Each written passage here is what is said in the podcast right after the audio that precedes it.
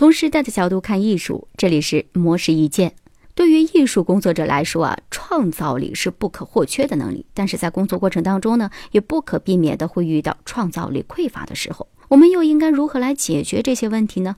对此，美国博塞尔加 SEC 设计工作室的联合创始人艾斯博塞尔在他的十分钟创意课程当中啊，就分享了一个解决灵感枯竭难题的方法。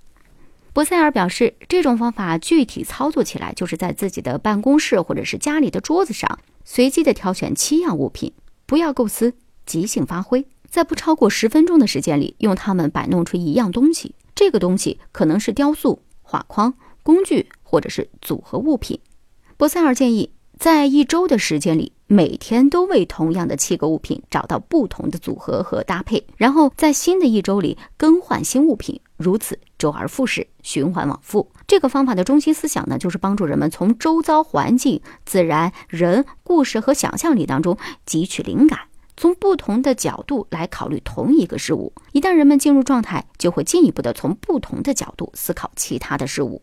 波塞尔还表示，激发创造力的先决条件是乐趣。当人们的思维处于玩乐模式时，就不会那么害怕犯错，也不会那么的苛刻。